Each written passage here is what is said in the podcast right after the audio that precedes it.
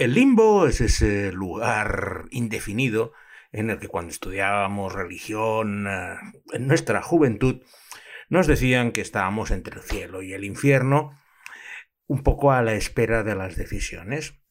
En el terreno político también existe el limbo y hoy nos vamos a ir de visita a uno de esos países que está realmente en el limbo.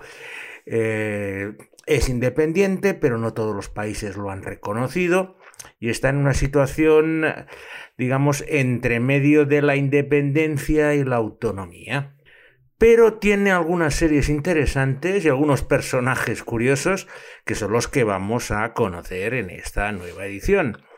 Y para ello ya he preparado mi comida del día, en el cual me voy a comer de aperitivo una deliciosa tabe pritzreni, que es una especie de lasaña de verduras albanesa. Lo acompañaré con un sarma, que es un delicioso aperitivo que hacen con eh, carne picada enrollada en hojas de col y eh, horneadas.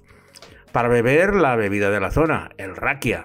Porque hoy con Traveling Series con Lorenzo Mejino nos vamos a visitar el Kosovo.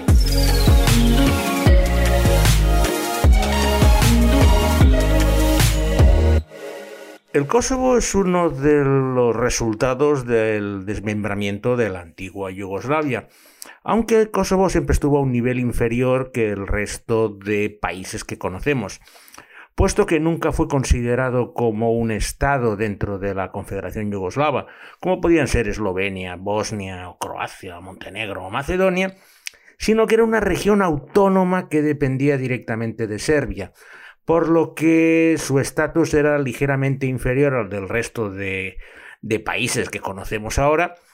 Ese estatus inferior ha sido la causa principal por la que ha tardado mucho más que el resto de países en conseguir eh, su independencia, aunque solo ha sido reconocida por la mitad de países de la ONU. Eso es debido a que, debido a diferentes vicisitudes políticas que incluyeron una guerra bastante virulenta a principios de este siglo, Kosovo pasó a ser un protectorado de las Naciones Unidas para protegerlo de la dominación serbia.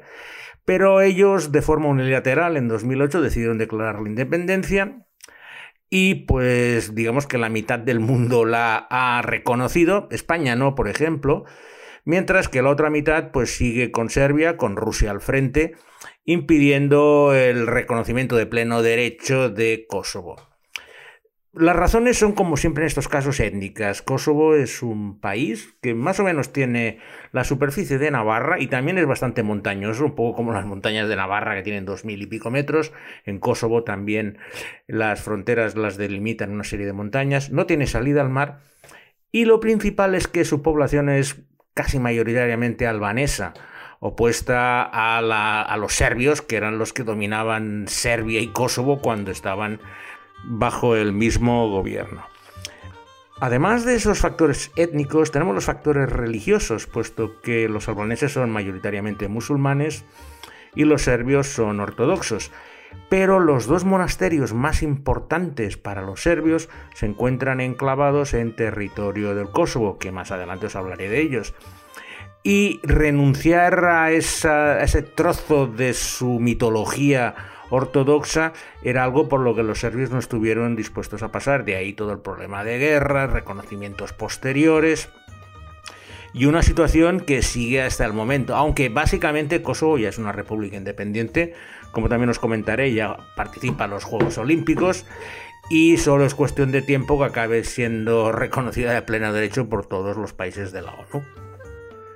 No es un país muy grande, os he dicho, tiene una superficie de Navarra, tiene 2 millones de habitantes y su economía funciona pues gracias a muchas industrias que se han establecido en Kosovo por la gran mano de obra barata que existe y que les permite producir a costes mucho más reducidos y además pues por las remesas de muchos emigrantes que están esparcidos por toda Europa algunos de ellos, desgraciadamente, son más conocidos por actividades delictivas.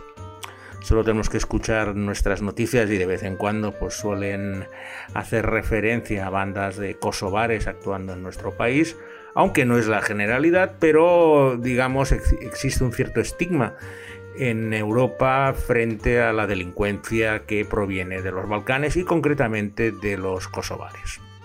He estado en tres ocasiones en el Kosovo y en las tres ocasiones había un régimen diferente. La primera fue pues bueno, cruzando, yendo hacia Turquía en coche, pues cruzabas por Kosovo y te encontrabas, pues estabas en la antigua Yugoslavia y era pues como el resto del país. Posteriormente estuve después del desmembramiento cuando aún formaba parte de Serbia y en la última ocasión fue pues casi dos semanas después de conseguir su de proclamar su independencia en 2008 cuando formé parte de una delegación de temas olímpicos para discutir la posible anexión de Kosovo a los Juegos Olímpicos, algo que se demoró bastantes años. Su capital, Pristina, es la típica capital comunista que aparte ha tenido muchos, eh, muchas guerras durante el pasado y ha sido arrasada en diversas ocasiones. Por lo cual es una ciudad gris de estas de apartamentos altos, pero que nos permite introducir la primera serie de esta selección que se desarrolla precisamente en uno de estos apartamentos de Pristina. Y lleva como título Chkaka Spija, que tiene la casa.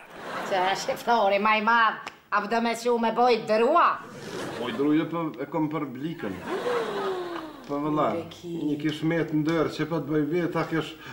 de para dudet. Checa Spilla es una comedia que se desarrolla en torno a una familia cuyo patriarca es Jack Demolari, un rico y tacaño empresario. Jack eh, tuvo un matrimonio de conveniencia forzado con Rabille, con la que tiene cuatro hijos, Hamdi, Anandin, República y Hariush. Y también vive la hermana de Jack con ellos, Argianda, pues ese núcleo familiar de siete personas donde destaca siempre la tacañería del padre y provoca pues numerosas situaciones cómicas con los hijos que básicamente quieren gastarse todo el dinero que pueden, mientras que el padre, como un moderno Mr. Scrooge albanés, intenta ahorrar todo lo posible y cortarles el grifo de las cosas. Aunque, como os podéis imaginar, no le suele salir todo muy bien generalmente. Es un buen reflejo de la sociedad moderna albanesa de Pristina, el humor es blanco, casi siempre los conflictos acaban resolviéndose, pero los piques entre el padre y la madre y los hijos, pues bueno, lo hacen una cosa bastante divertida que si os queréis entretener y practicar vuestro albanés la encontraréis en YouTube y en algunos lugares incluso subtitulada al inglés. Ya os he comentado anteriormente el anhelo que tienen muchos kosovares de emigrar y establecerse en algún país de Europa Occidental donde las posibilidades de progresar son mayores que en Kosovo. No es que estén mal, pero bueno, siempre aspiras a tener más cosas, coches, casas y esto en Kosovo pues tienes un nivel bastante más bajo de no te mueres de hambre, o sea, no existe ningún problema, pero socialmente pues están menos reconocidos. Uno de los principales sueños de todo kosovar es tener un visado para poder acceder a trabajar en los países de la Unión Europea, en el espacio Schengen. Y ese anhelo de muchos kosovares de poder acceder a ese visado es lo que da nombre a la segunda serie de nuestra selección kosovar de hoy y lleva el título tan claro de Schengen Visa. A din ti paspori, qartu, a din ti paspori që ky, që ky Sadik i diri a din ti sa medalin e ka botnore? Ose a dishti që policia Kosovës ma ka lyp këtë peshk për 30 mjerë nuk ja kom shit. Nuk ja kom shit, pse ma ka lyp ti unë është me thonë. Unë mujë me thonë ty, se unë e kom trajnu këto për në hatjet janë të narkotike. Po, pero muy provecho, no que es Schengen Visa, como su nombre indica, es una comedia basada en la picaresca que tienen los kosovares para conseguir tener un visado. La acción se desarrolla en una agencia que tiene contactos con las diferentes embajadas para poder conseguir visados para la gente que lo desea. La cosa no es tan sencilla, puesto que empiezan a pedirles mucho dinero, la gente empieza a buscarse la vida, hay unas colas impresionantes frente a la propia agencia y la historia pues se desarrolla tanto en las colas como entre los empleados de la agencia, como con sus relaciones con los diplomáticos que distribuyen los visados. Es bastante paródico, la verdad es que me sorprendió, es una serie del 2019 y sobre todo porque capta una de las preocupaciones reales de los kosovares como es conseguir un visado. Para haceros una idea, sería como si aquí hiciéramos una comedia con el drama que tienen eh, pues muchos inmigrantes para conseguir una cita para tener el permiso de residencia, algo que vemos continuamente en las noticias. Pues en el Kosovo nos han cortado un pelo y han hecho esta comedia bastante desmadrada que ha tenido un éxito brutal e incluso ha sido exportada a algunos países del entorno porque realmente muestra la realidad de lo que cuesta obtener un visado para el espacio Schengen para los kosovares. A pesar de ser Pristina la capital, no es el lugar donde me ha gustado estar las veces que he estado por allí, puesto que la ciudad más bonita indudablemente es Prizren, la que daba nombre al plato del día, que es una ciudad que se encuentra al suroeste de Kosovo, muy cercana a las montañas y que allí sí que ha tenido más suerte desde el punto de vista histórico y ha conservado muchas de sus estructuras eh, en un estado mucho mejor de conservación que en la pobre capital Pristina. Brisen eh, destacan las mezquitas, una fortaleza llama Makalaya y luego tiene un río precioso con el cual puedes ir paseando y como les gusta en estos países, está lleno de cafés, con terrazas y por lo menos no tienes la sensación burocrática y de agobio que tienes en Pristina. El aire es mucho más fresco al estar al lado de las montañas. Y para pasar un día o dos alejado de la capital, pues Prizren es una gran opción. La segunda gran opción es la tercera ciudad en importancia del país, Peja, que es el lugar donde se encuentra uno de los monasterios más importantes de los ortodoxos serbios, el rojizo patriarcado de Peja, un edificio enorme que alberga pues muchas de las reliquias más importantes para la sección serbia de la religión ortodoxa. Asimismo, muy cerca tiene otro gran monasterio del siglo XIV, apenas está a media hora de Peja, el Visoki de Chani, que es eh, junto con el otro, los dos pertenecen al Patrimonio Mundial de la UNESCO, aunque por una de estas razones siguen como propiedades serbias en lugar del Kosovo. Ya digo, la, la parte política es bastante complicada y aún tenemos vestigios como estos de los dos monasterios que están totalmente enclavados en medio del Kosovo, pero que están listados como monumentos serbios. Ambos monasterios son enormes, preciosos eh, con esa riqueza que tienen los monasterios ortodoxos por dentro, más cercana a los católicos que no a los protestantes. Y es, yo diría que es de las visitas, junto con lo que os hablaré más adelante, más importantes de lo que podéis hacer en Kosovo. Y en esta región de Peja nació uno de los personajes más importantes que vais a conocer y que tiene sus raíces en el Kosovo.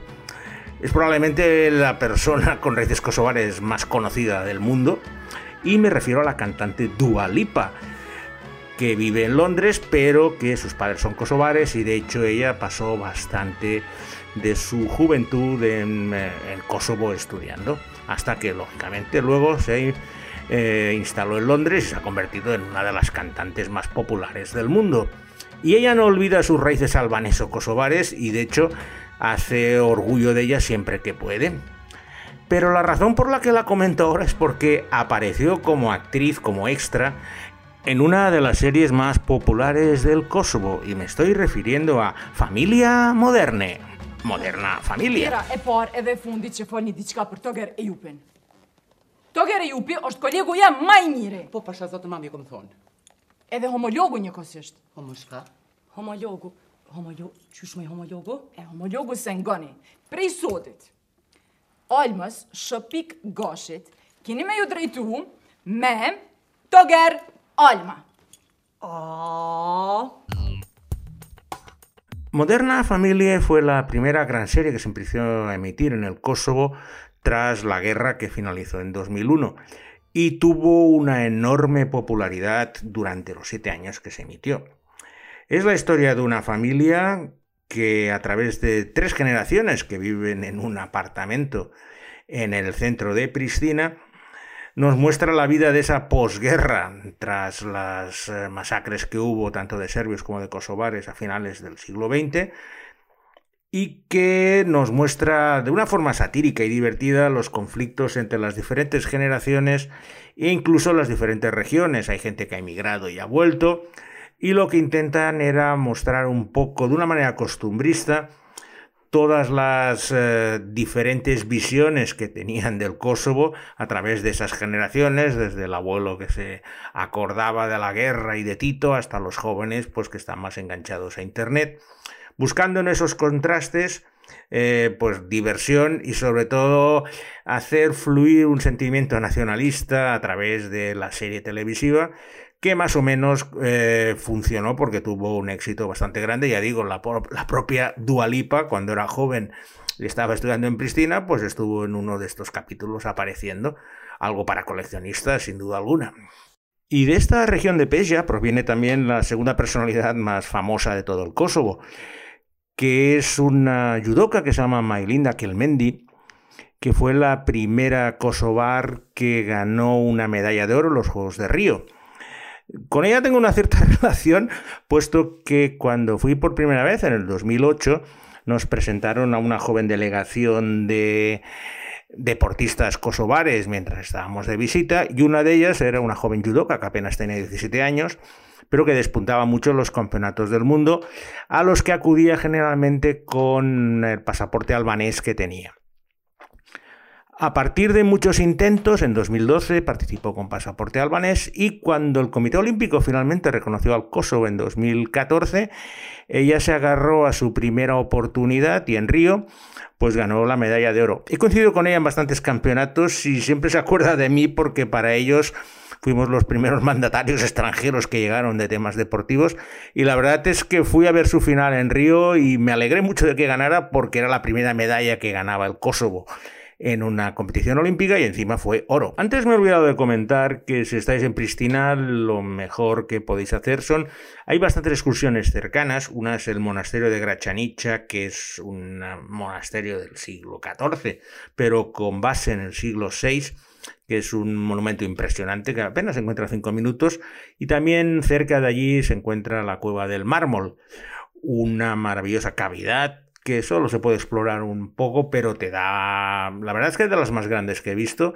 y por lo menos te permite salir un poco de Pristina. Si estáis por allí y solo podéis estar en la capital, pues estas escapadas, cogéis un taxi o ahí seguro que podéis ir una tarde o una mañana. De todas formas, el lugar más bonito de Pristina es en las montañas y es el impresionante cañón de Ruglova, un valle muy profundo que se desarrolla entre montañas eh, de 2.000 metros que la rodean y que con el paso de los años se ha ido convirtiendo en uno de los lugares más despoblados del Kosovo, puesto que las durísimas condiciones de vida en invierno nieva, tienen estaciones de esquí en Kosovo, para que os hagáis una idea, al tener 2.000 metros de altura, 2500 las circunstancias de las estaciones de esquí son parecidas a la de los Pirineos. Ese despoblamiento lo ha causado la diáspora de mucha de esta gente que vivía en el campo o en las ciudades pequeñas, que ha emigrado a lugares de toda Europa, entre los cuales se encuentra Bélgica. Y eso me va a dar pie a hablaros de una de las mejores series que he visto esta década, una verdadera maravilla, y que es una serie belga que se llama Tit Hat Chocolate, Team Chocolate. Het gaat niet beginnen, dingen! Stop, stop! Stop, stop, stop!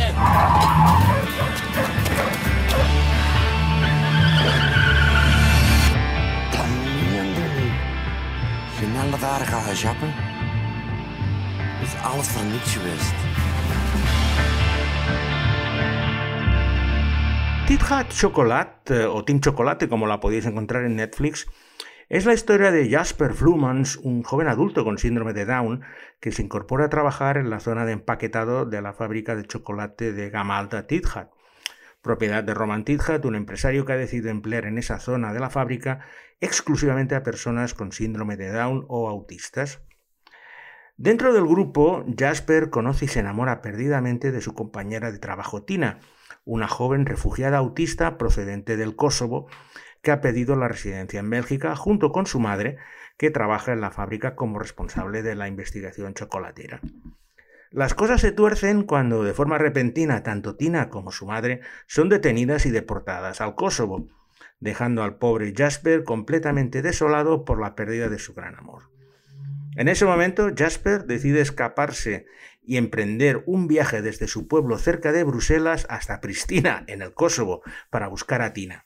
En ese viaje le acompañan sus cuatro mejores amigos de la fábrica, todos ellos con síndrome de Down, que no le van a abandonar en su odisea para atravesar media Europa en busca de su amor. No os voy a engañar, si he querido hablar del Kosovo es porque quería hablaros de Team Chocolate, esta road movie con cinco chavales aquejados con síndrome de Down, que os va a llegar al alma cuando la veáis, son solo siete capítulos y que los dos últimos se desarrollan en Pristina, donde finaliza su odisea, que empieza en Bélgica y pasa por Alemania, Austria, Serbia, hasta llegar al Kosovo, donde pues vais a ver unas imágenes preciosas, por decir de alguna manera, de los bloques de apartamentos de Pristina, donde, bueno, son recibidos como héroes por su novia y por su y por la madre de su novia, en una de estas series que te eleva el ánimo porque ves la candidez y la ingenuidad de las personas. Todos los actores tienen síndrome de Down y lo hacen de una manera totalmente realista e increíble. Por lo que si podéis verla en Netflix, no os la perdáis porque os va a emocionar y mucho. Y con esta fabulosa propuesta de Titja Chocolate o Team Chocolate, vamos a finalizar nuestro viaje por el Kosovo. Estoy encantado de que Alberto Laya haya practicado su albanés, un idioma que tenía seguramente muy oxidado, y no dudo que ha encontrado todos los vídeos y todos los cortes necesarios para hacer la producción final de este podcast. Os anuncio que quedará únicamente el podcast de la semana que viene antes de hacer la pausa navideña, volveremos en 2021, pero hasta entonces me despido nuevamente de vosotros en una nueva edición de Traveling Series con Lorenzo Mejino.